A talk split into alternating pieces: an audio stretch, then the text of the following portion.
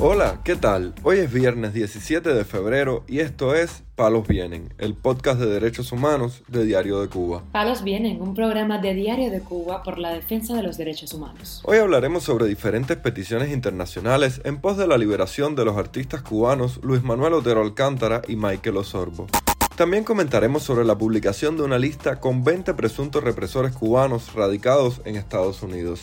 Por último, profundizaremos en la situación de varios presos políticos cubanos, como la joven trans Brenda Díaz, quien ha sufrido recientes golpizas en la cárcel. Lo más relevante del día relacionado con los derechos humanos en Palos Vientos.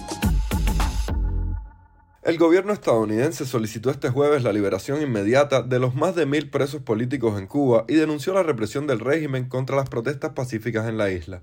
Desde las manifestaciones del 11 de julio, más de 700 manifestantes y más de mil presos políticos en total siguen entre rejas, y el régimen continúa reprimiendo violentamente las protestas pacíficas. Pedimos la liberación inmediata de todos los presos políticos, escribió la Embajada de los Estados Unidos en La Habana en Twitter. También la Oficina de Democracia, Derechos Humanos y Trabajo del Departamento de Estado de Estados Unidos pidió este miércoles la liberación del rapero y preso de conciencia cubano Michael Osorbo, integrante del movimiento San Isidro.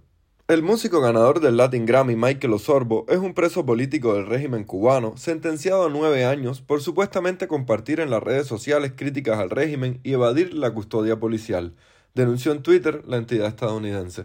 El reconocido crítico de arte Jerry Saltz fue otra persona que se solidarizó esta semana con el pintor, performer y escultor cubano Luis Manuel Otero Alcántara. Manda esto a Cuba y diles que lo quiero fuera, escribió Saltz en Twitter junto a una imagen en la que sostiene con sus manos dos postales con obras de Otero Alcántara.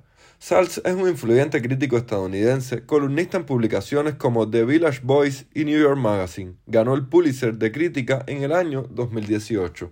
Mientras tanto, el escritor y periodista cubano Carlos Manuel Álvarez informó este jueves en una nota publicada por el diario español El País que Otero Alcántara aceptó salir de Cuba a cambio de su escarcelamiento, a lo que se había negado anteriormente. No obstante, las autoridades cubanas ahora no parecen tener prisa con su caso.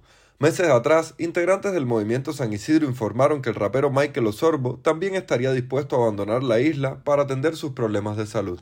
Por otra parte, la Fundación para los Derechos Humanos en Cuba divulgó este jueves en Miami una lista de 20 represores de la dictadura cubana que se encuentran en Estados Unidos para contribuir al fin de la impunidad y no para fomentar delitos de odio, según informó la agencia EFE. Entre los incluidos en la lista, todos ellos llegados a Estados Unidos en el último año y medio, hay varios identificados como participantes en la represión desatada a raíz de las protestas pacíficas del 11 de julio de 2021 en Cuba, según anunció la ONG en una rueda de prensa. La investigación de la Fundación ha dado lugar hasta ahora a cuatro denuncias formales ante la justicia, la última hecha por Idael Ramos Rodríguez, quien firmó este jueves la declaración jurada requerida para denunciar y animó a otros a hacerlo, aunque dijo que no descarta que pueda sufrir represalias. El denunciado por el joven llegado a Estados Unidos en mayo de 2022 es un ex policía, Daniel Alejandro Gutiérrez Cruz, conocido como el Perrero, y llegado a Estados Unidos el mes pasado en una balsa, según la denuncia. Curiosamente, es acusado de perseguir con perros a los que trataban de irse ilegalmente del país en las noches por las playas de Corralillo, en la costa norte de Cuba, según su ficha. Palos bien. Las autoridades de la prisión Cuba-Panamá, ubicada en Guines, provincia de Mayabeque, amenazaron con procesar con el delito de desacato a la trans Brenda Díaz García, quien se encuentra en una celda de castigo desde el domingo. Su madre, Ana María García, informó sobre la golpiza recibida por la joven en declaraciones a Radio Televisión Martí tras entrevistarse con el director del penal. Director de la prisión no me la dejó ver. Dice que no le dieron golpe, pero yo sé que sí le dieron golpe. Y cuando salimos de la seguridad me dijo que sí, había recibido unos golpes porque ella forzajeó. Ahora le quieren imponer una causa por desacato. Y entonces me dijo, yo le doy mi palabra de que más nunca ella va a ser maltratada aquí en la prisión. Yo le dije, mira, yo lo único que quiero es que me la dejen libre porque no es ninguna asesina, porque ella no hizo nada para tenerla ahí encerrada 14 años y encima de todo maltratándola. Dice que a la única persona que están autorizados a enseñársela es al abogado. Bueno, yo voy a llevar un abogado mañana para que me diga en la situación que está mi hija en celda de castigo. La prisionera política de las manifestaciones del 11 de julio, que cumple 14 años de condena por los presuntos delitos de desórdenes públicos con carácter continuado y sabotaje, está encarcelada en la sección de los hombres del establecimiento penal, donde fue obligada a la cabeza y vestir como hombre. Mientras tanto, Luis Rodríguez Pérez, esposo de la prisionera política Angélica Garrido, denunció a Radio Martí que en la prisión de mujeres del Guatao, en La Habana, están haciendo remodelaciones que afectan a las prisioneras. El cubano dijo que los cambios van en detrimento de las condiciones de vida de las reclusas, pues ahora están en un ambiente con menos luz luego de que cambiaran las ventanas por celosías de huecos muy pequeños y que la reja con balaustres de cabilla que funcionaba como puerta fuera cambiada por una plancha de metal. Cuando hay frío el aire se cuela constantemente porque ahora todo es celosías, entra el frío, pero cuando hay tiempo de calor, imagínense, es un techo de fibrocemento que absorbe mucho los rayos del sol, es un horno. La puerta, para colmo, donde entraba un poco de luz natural, ya ni eso, por lo que han perdido el contacto con los alrededores, afirmó el opositor. Angélica Garrido, de 43 años, y su hermana María Cristina, de 41, fueron condenadas a 3 y 7 años de prisión, respectivamente, por su participación en las protestas del 11 de julio en Quibicán, Mayabeque. En tanto, las autoridades de la prisión de Quibicán no han dado respuesta al caso del prisionero político Dunieski Ruiz Cañizares, a quien, aseguran sus familiares, ya le corresponde el paso a un régimen de menor severidad.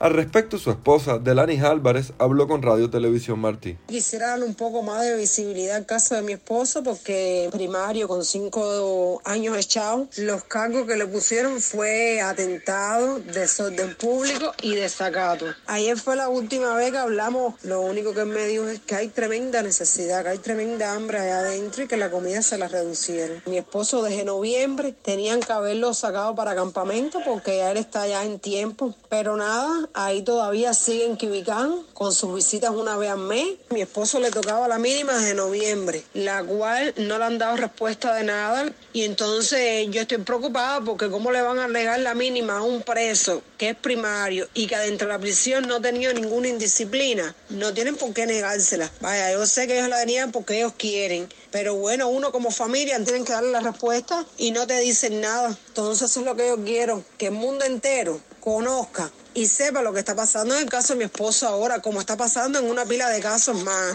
que ya les toca la mínima ya y son denegados, pero no te dan respuesta de nada ni te dicen nada. También la esposa del prisionero político Michael Puig Bergoya, llamada Sailí Núñez Pérez, denunció la situación de su esposo en la prisión y las manipulaciones de la seguridad del Estado. Están jugando con el dolor de mi hijo de 10 años, que ya va nuevamente para tres meses sin ver a papá. Y ustedes nos tienen engañado con que supuestamente Michael Puig Bergoya va a venir para Quibicar nuevamente en un traslado, traslado que no se da, traslado que ya está dura mi esposo debería estar porque ya la fiscalía me lo notificó. Mi esposo en estos momentos no tiene insumos de alimentos para ingerir, no tiene nada.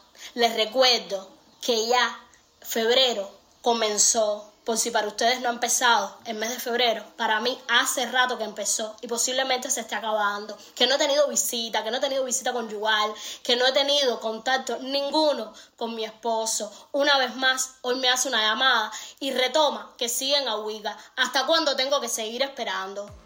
¿Cuánto más tiene que sufrir mi hijo? ¿Cuánto más? ¿Hasta cuándo es la mentira de ustedes? Puig Goya fue detenido el 12 de julio de 2021 por haber participado en las protestas pacíficas del día anterior en la localidad de Wines, Mayabeque. Aunque la Fiscalía del régimen le pedía inicialmente 25 años de cárcel, fue condenado a 12 bajo cargos de desórdenes públicos y desacato. Desde su encarcelamiento, el reo se ha quejado de falta de atención médica, que luego de mucho denunciar fue atendida, según informó su esposa.